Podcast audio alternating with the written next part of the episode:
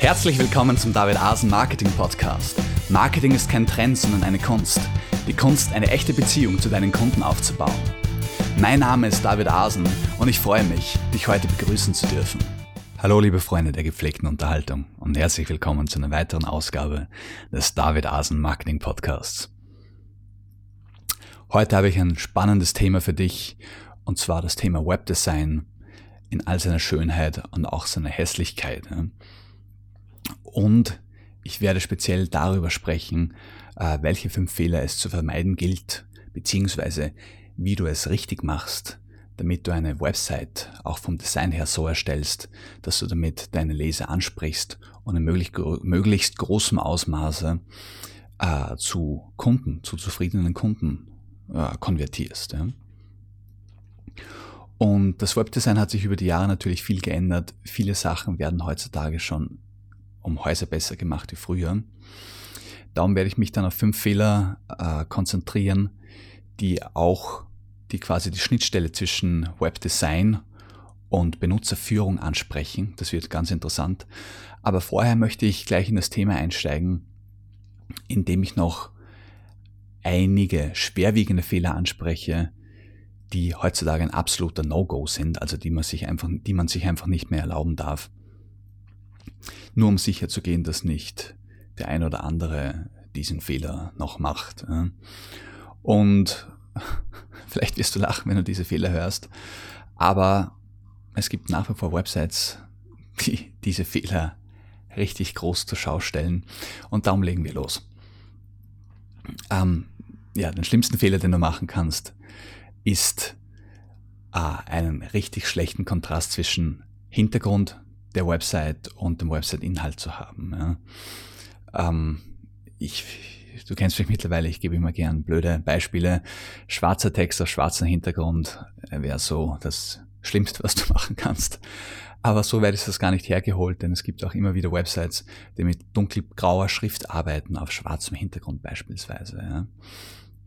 Oder auch roter Text auf grünem Hintergrund. All diese Dinge, das geht überhaupt nicht. Ja. Was auch sehr unangenehm kommt, sind Fotos als Website-Hintergrund, vor allem wenn sie den ganzen Bildschirm abdecken oder die ganze Website abdecken. So, das sind Dinge, die einfach ein absoluter No-Go sind. Die gute Alternative dazu ist, man liegt nie falsch mit weißem Hintergrund. Das sage ich gleich mal dazu, aber auf dieses Thema gehe ich dann später noch genauer ein aber besser schlicht weißer Hintergrund, schwarze Farbe, äh, Schriftfarbe, als da irgendwie herum experimentieren zu wollen und Bilder in den Hintergrund reinzustellen und jede Art von Überschriften irgendwie verschiedenfärbig zu machen und die Website unheimlich zu überladen. Ja. Dann ein anderer wichtiger Punkt ist, äh, was gar nicht geht, ist, wenn die Website so zu breit für einen Bildschirm ist und dann in die Quere gescrollt werden muss. Also wenn man vertikal scrollt, rauf und runter fahren kann bei einer Website, ist das völlig okay. Ja, sogar notwendig oft, meistens. Aber wenn man in die Breite hin und her fahren muss, also scrollen muss, ist das ein absoluter No-Go. Und das betrifft auch viele Websites heutzutage noch. Warum? Weil sie noch nicht responsive geschaltet, äh, gestaltet sind ja, oder umgestaltet wurden. Responsive bedeutet nichts anderes, als dass sich eine Website anpassen kann an die Bildschirmgröße, auf der sie dargestellt wird. Ja. So auf einem Tablet oder auf einem Smartphone hat man natürlich wesentlich kleineren Bildschirm und Bildschirmbreite wie auf einem PC-Bildschirm beispielsweise. Und mit einem responsive Design passt sich die Website automatisch an diese Größe an, wird schmäler, der Text wird schmäler, Spalten, die beispielsweise vorher noch nebeneinander waren, reihen sich untereinander ein. Ähm, gebe ich gleich einen Tipp, wie man das praktisch umsetzen kann, wenn du eine statische HTML-Seite bisher betrieben hast. Jetzt nichts mit dem Responsive Design, da musst du auf CSS umsteigen. Das ist für den nicht versierten, äh, nicht technikversierten Nutzer eine komplizierte Angelegenheit. Darum ich empfehle einfach auf WordPress umzusteigen, falls du deine Website nicht eh schon auf WordPress betreibst.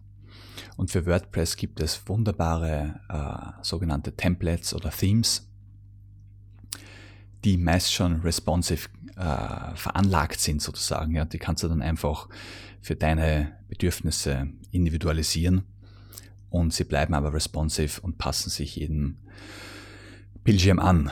Ja, ich werde das auch in den Podcast-Notizen anfügen.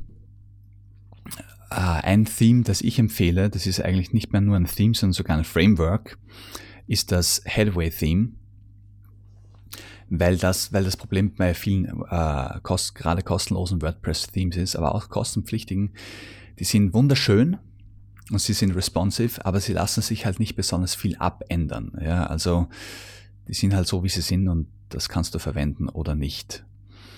Aber mit einem sogenannten Framework kannst du dir eine richtig individuelle Website gestalten mit all den Bereichen, die du brauchst und mit äh, zum Beispiel mit einer, äh, kannst du Landingpages gestalten, die vorher Text haben, zwischendurch Bilder und Auflistungen und was weiß ich was. Ja. Also du hast einfach die Freiheit, eine Website völlig nach deinen Bedürfnissen zu erstellen.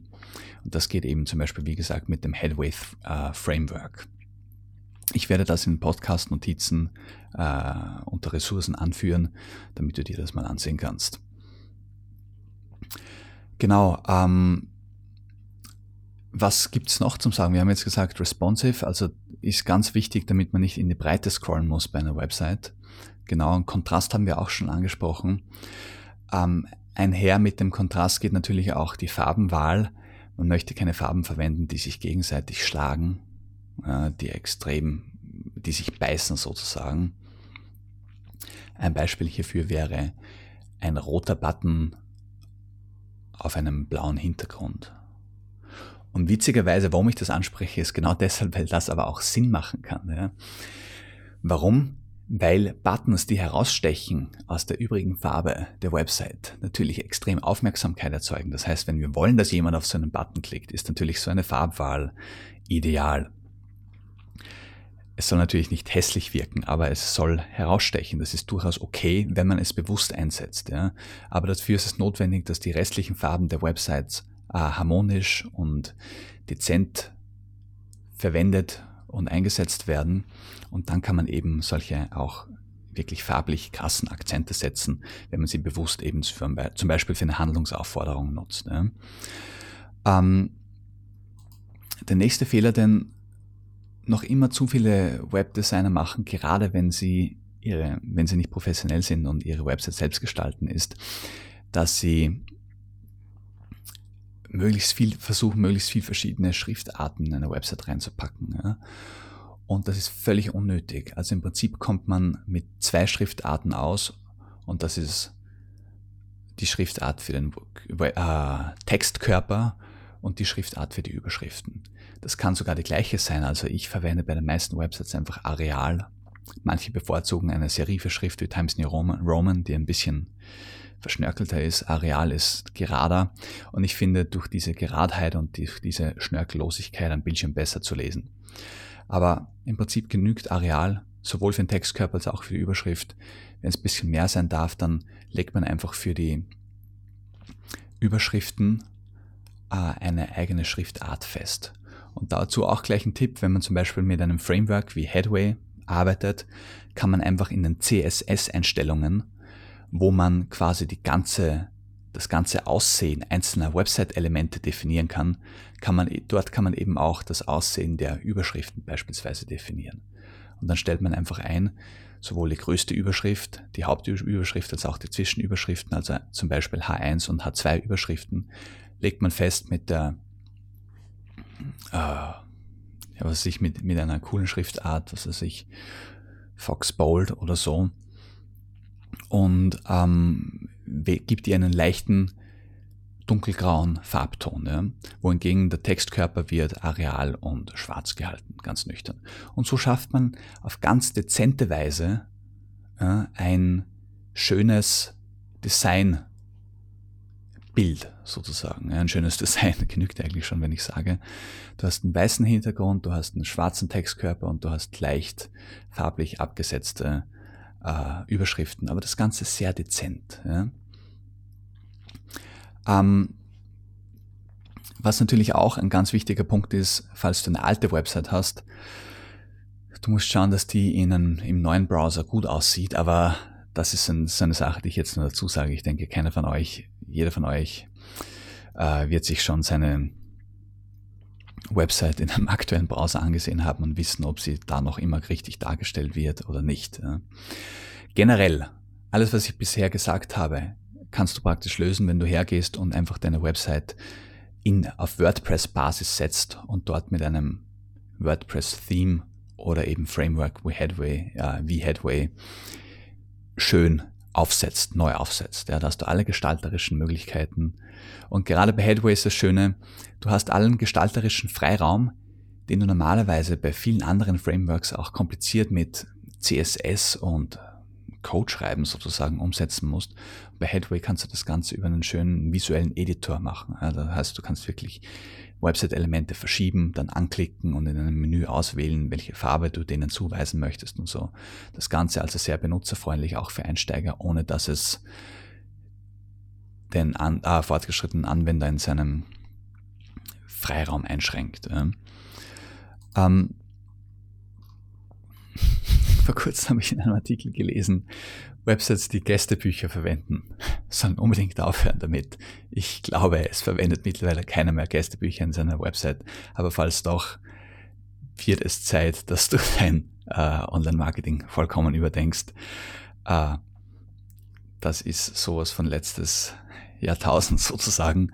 Ähm, heutzutage macht man das wirklich alles über Social Media. Da ist es besser, man erstellt sich eine Facebook-Seite, einen Twitter-Kanal oder einen YouTube-Kanal, am besten alles und interagiert da mit den Usern, weil dort sind sie auch und dort findet man sie und dort wird man viel mehr User-Interaktion bekommen wie mit einem Gästebuch auf der eigenen Website.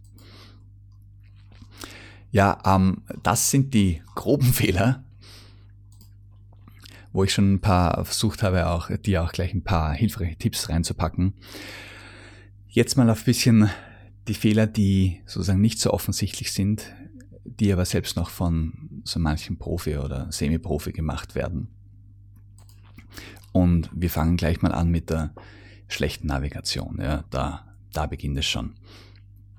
Die Navigation sollte nicht versteckt sein, sie sollte nicht äh, auch nicht überladen sein, das wäre das Gegenteil von versteckt, ja, dass man eine riesen in der linken Sidebar, also in der linken Spalte links vom Text, irgendwie von oben bis unten irgendwie äh, 50 Links drinnen hat.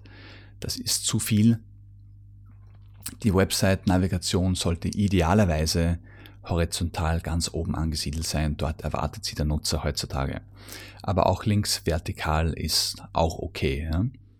Für die Navigation habe ich gleich ein paar gute Tipps für dich parat. Und zwar ähm, gib mal das Impressum und die Datenschutzhinweise und diese restlichen Sachen ähm, schließ dir aus der Hauptnavigation aus und platziere sie entweder ganz oben dezent links auf deiner Website oder zum Beispiel im äh, Fußbereich deiner Website. Soweit ich weiß, ist der Fußbereich rechtlich in Ordnung. Ähm, ich möchte hier aber keine rechtliche Garantie dazu abgeben. Aber im Fußbereich ist es schön, weil es natürlich nicht gleich ins Auge springt und man sich auf, darauf konzentrieren kann, dem User die Inhalte zu zeigen, die man ihm auch zeigen möchte. Ein anderer guter Tipp für die Navigation ist, ähm, heutzutage ist es technisch so leicht umsetzbar, zum Beispiel mit Headway, das ich heute schon mal erwähnt habe, überhaupt ein Kinderspiel, dass man sogenannte Submenus erstellt, ja, also Untermenüs. Das heißt, man kann wenn man zum Beispiel in seiner Navigation 30 Themen unterbringen möchte oder 30 Links, kann man die bündeln, zum Beispiel in fünf Gruppen. Und dann hat man nur mehr fünf Einträge oben in der horizontalen Navigation. Und wenn der User drauf fährt, öffnet sich äh, ein Kästchen, wo dann eben zum Beispiel fünf weitere Links drinnen stehen. Ja. Und auf diese Weise, das kann man designtechnisch sehr schön lösen und auf diese Weise lassen sich wunderbare, übersichtliche Navigationen erstellen. Ähm, was auch ein guter Tipp ist für die Navigation, sind die sogenannten Breadcrumbs, die man oberhalb von einer Artikelüberschrift beispielsweise platzieren kann, von einer von der Überschrift eines Beitrages, eines Textes auf der Website und die anzeigt, wo sich der Leser gerade befindet. Ja, also du kennst es vielleicht von manchen Websites, da steht oberhalb der Überschrift äh, Startseite, dann so ein kleines Pfeilchen nach rechts, Blog, dann wieder ein kleines Pfeilchen nach rechts, ähm, die fünf besten Tipps für dein Webdesign. Und dann weiß der User, aha, ich befinde mich sozusagen gerade in der dritten Ebene, ich kann auf die zweite Ebene zum Blog gehen oder auf die erste Ebene die Startseite. Und auf diese Weise kann er zwischen Ebenen wechseln, er weiß, wo er sich gerade befindet. Und diese Breadcrumbs haben den netten Nebeneffekt, dass sie auch den Suchmaschinen sehr schön die interne Linkstruktur einer Website verständlich machen.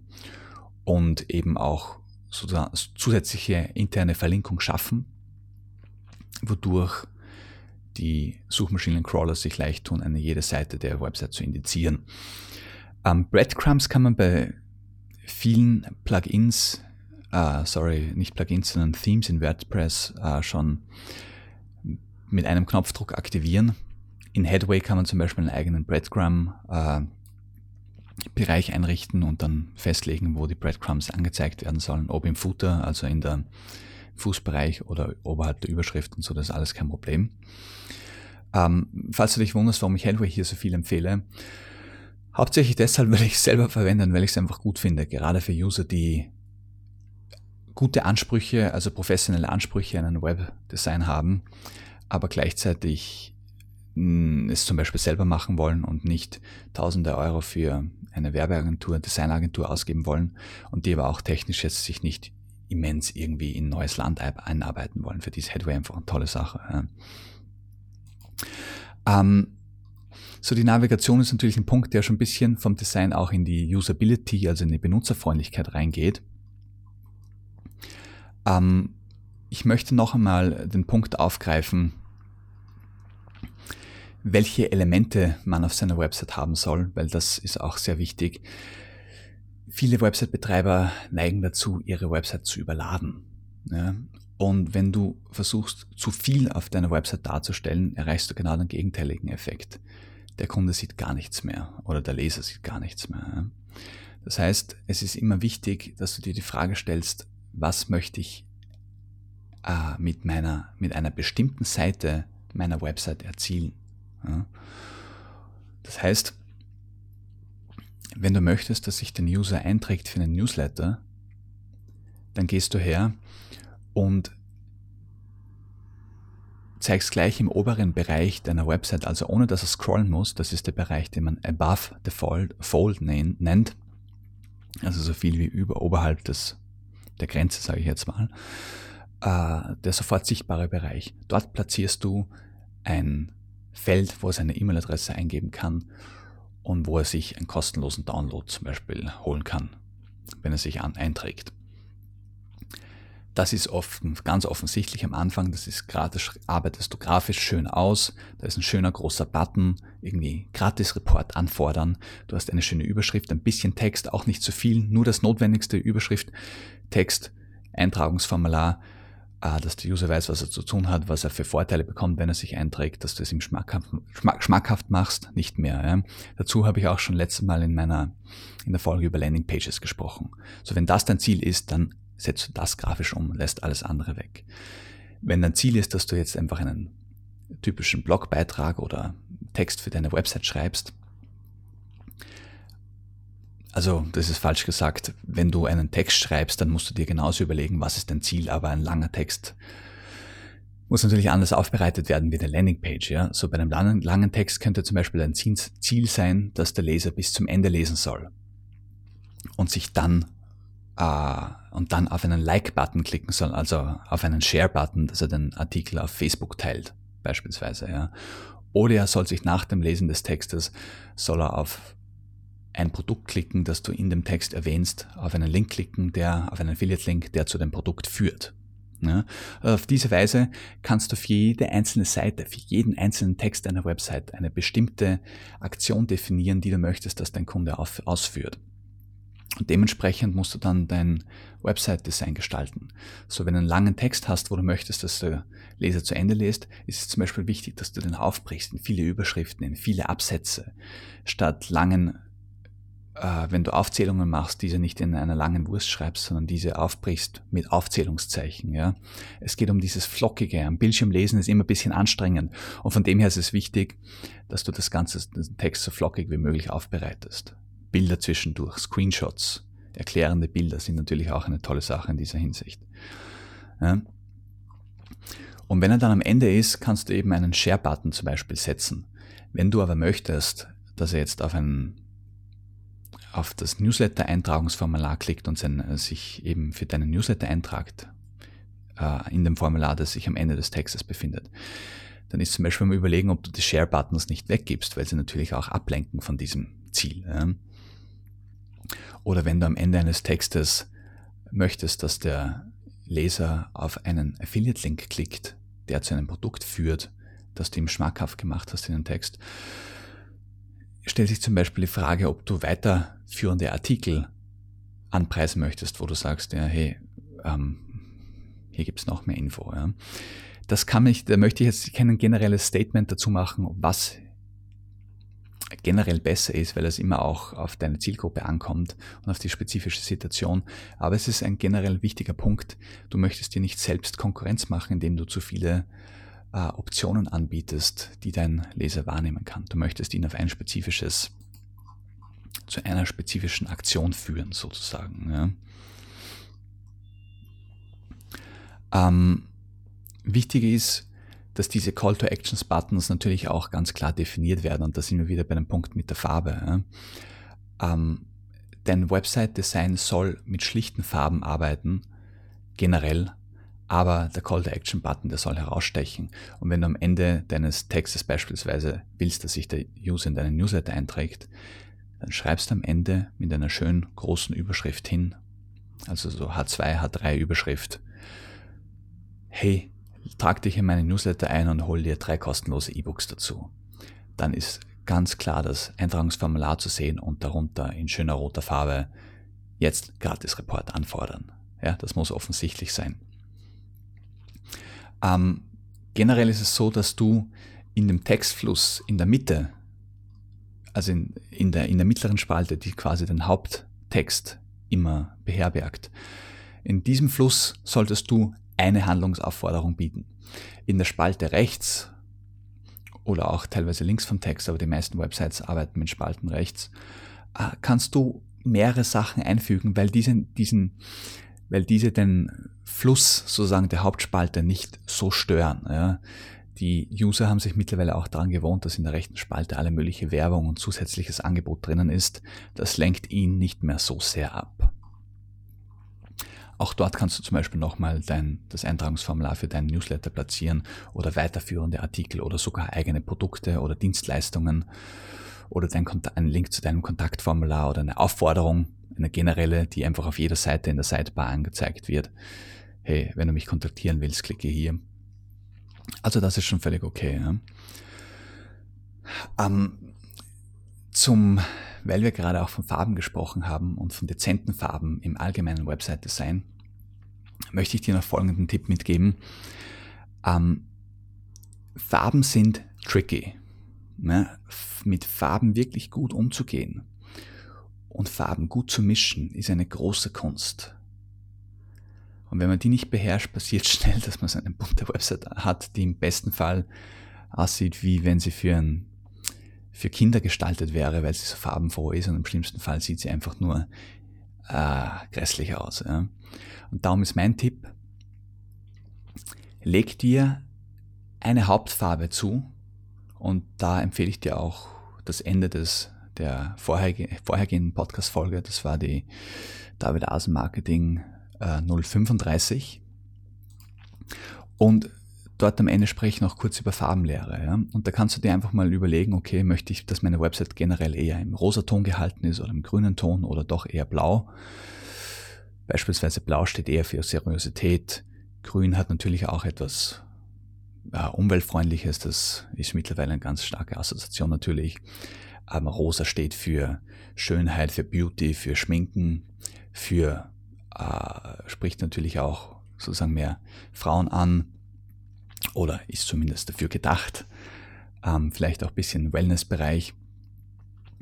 So in dieser Richtung kannst du dir eine, äh, einfach eine Farbe, Hauptfarbe festlegen und diese eine Hauptfarbe unterstützt du mit Grau. Äh, sozusagen. Ja. Was ich damit sagen möchte, du kannst dich erinnern, ich habe zum Beispiel das Beispiel gegeben, schwarzer Text, dann leicht erhellte Überschriften, also die dann statt schwarz halt einfach dunkelgrau sind. Und dazu verwendest du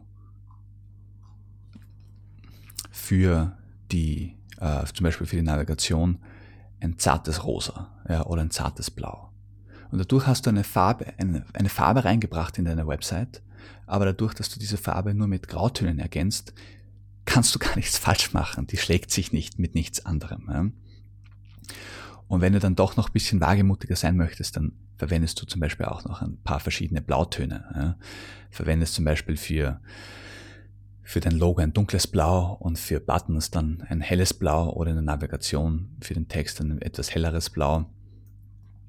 Ähm, für Linien ein noch helleres Blau, ja, und, oder eben dann wieder grau. Und auf diese Weise lassen sich schon tolle Designs gestalten. Natürlich hier macht es unheimlich viel Sinn, wenn du, dich, wenn du dir einfach gute Websites von deiner Konkurrenz ansiehst, wenn du dir einfach in WordPress ein paar Templates ansiehst, da gibt es schon tolle Inspirationen. Ja. Und ja, ich, ich merke, ich komme hier vom einen ins andere, aber es ist ein sehr interessantes Thema. Ähm, ich möchte diesen Podcast jetzt aber langsam abschließen mit dem Punkt, dass ich sage, vermeide zu viele Inhalte, verzichte darauf, deine Website voll zu kramen, weder mit Farben noch mit Elementen. Ne? Das heißt, was ich damit sagen möchte, jetzt kannst du deine Ohren spitzen, mach zwei Spalten, maximal drei Spalten, falls du links die Navigation äh, vertikal verwendest. Ansonsten setzt die Navigation oben horizontal hin und mach einfach zwei Spalten, nämlich die linke Spalte, die den Haupttext oder den Hauptinhalt äh, in sich trägt. Ob das jetzt Text, Bilder oder Videos ist, ist eigentlich egal. Und die rechte Spalte, die zusätzliches Angebot hat, die das Suchfeld beinhaltet, die dein Newsletter-Eintragungsformular hat, wo du deine Produkte ansprichst und so weiter und so fort. Ja, bei mir zum Beispiel, ich habe einen Link zu meinem Podcast und ah, genau, Social Media Links kannst du in der rechten Spalte unterbringen. Ja, oder ich habe auch Links, wo sich Leute über verschiedenste Kanäle wie YouTube, äh, iTunes und so weiter für meinen Podcast anmelden können. Also solche Sachen passen da super rein. Und dabei belässt du es. Ja? Und große Linksammlungen. Es ist, du versuchst nicht irgendwie 100.000 Links auf deiner Startseite unterzubringen, sondern mach's, wenn du auf meine Website davidasenmarketing.de schaust, siehst du, ich habe oben das Eintragungsformular, das Bild für den, für den Download des Gratis-Reports, darunter habe ich den neuesten Beitrag links und rechts den neuesten Podcast. Und das war's. Ja, es gibt natürlich Websites, die darauf trainieren, äh, wie sagt man da, fokussiert sind, ständig News zu bringen, ja, wie CNN oder ORF.at oder sonst was. Die haben natürlich viel mehr Links, weil der User sich genau das erwartet. Ja. Aber wenn du nicht wirklich jeden Tag neue Info bringst, ja, sondern eben einmal in der Woche einen neuen Beitrag schreibst oder zwei, dreimal in der Woche selbst, macht es Sinn, dass du eher auf die Übersichtlichkeit Wert legst und nicht versuchst, da viel in deine Website gerade auf die Startseite reinzukramen. Ne? Ähm, dabei belasse ich es jetzt mal. Es gäbe natürlich noch richtig viel zu sagen, aber ähm, ich denke, das sind schon ein paar gute Hinweise gewesen. Also zum, zum Zusammenfassen sage ich, halte es schlicht, verwende weißen Hintergrund, äh, schwarzen Text, arbeite mit unter Umständen nur einer Farbe oder wenigen Farben, ein, zwei Farben und ergänze sie mit Grautönen. Damit kannst du einfach absolut nichts falsch machen, damit liegst du immer richtig und es ist sozusagen deppensicher. Verwende wenig Elemente, lege eine spezifische Aktion fest, von der du möchtest, dass der für jede, bestimmt für jede einzelne Seite deiner Website, für der du möchtest, dass sie dein Leser ausführt und gib alles andere weg, was ihn davon ablenkt ganz übertrieben gesagt, ja. Manchmal macht es natürlich Sinn, wenn, dass du weiterführende Artikel anbietest, obwohl du möchtest, dass er am Ende deines Textes auf einen Link klickt. Das musst du dir auch selber ein bisschen überlegen, was besser kommt. Das kann man auch mit Google Analytics austesten. Aber ich muss sagen, das führt jetzt zu weit. Um, ähm, aber weniger ist mehr. Das ist das Wichtigste, was du jetzt aus dieser Folge mitnehmen kannst. Und wie gesagt, sieh dir Headway an, sieh dir die WordPress-Templates und Themes als Inspiration an, da wirst du schon einiges finden. Ich hoffe, diese Folge hat dir Spaß gemacht. Ich freue mich darüber zu hören, was deine größten äh, Webdesign-Sünden waren und ob ich dir vielleicht den einen oder anderen Tipp mitgeben konnte, den du noch nicht umgesetzt hast und wo du jetzt auf deine Website schaust und dir denkst, Mensch, dass ich das jetzt noch immer so habe. Gut, dass ich mir den Podcast da heute angehört habe. So möchte ich, dass es ist, dass du deine Website zu, dein Webdesign zur völligen Perfektion führst. Das ist mein Wunsch. Also in diesem Sinne wünsche ich dir viel Erfolg beim Verbessern deines Webdesigns. Ich freue mich auf deine Kommentare zu dieser Folge. Wenn du Fragen hast, natürlich raus damit. Du kannst sie mir stellen unter david-asen-marketing.de slash dam-036. Da kommst du direkt zu den Podcast-Notizen der heutigen Folge und kannst mir einen Kommentar hinterlassen. Also in diesem Sinne alles Gute und bis zum nächsten Mal. Ciao. Das war's ja auch schon wieder, die heutige Ausgabe des David Asen Marketing Podcasts. Ich hoffe, sie hat dir genauso viel Spaß gemacht wie uns. Die Podcast-Notizen zu jeder Folge findest du unter david-asen-marketing.de slash podcast. Dort erfährst du auch, wie du diesen Podcast über iTunes, YouTube und Co. abonnieren kannst. Schreib uns einen Kommentar oder stell eine Frage. Wir antworten dir garantiert. Also, ciao und bis zum nächsten Mal.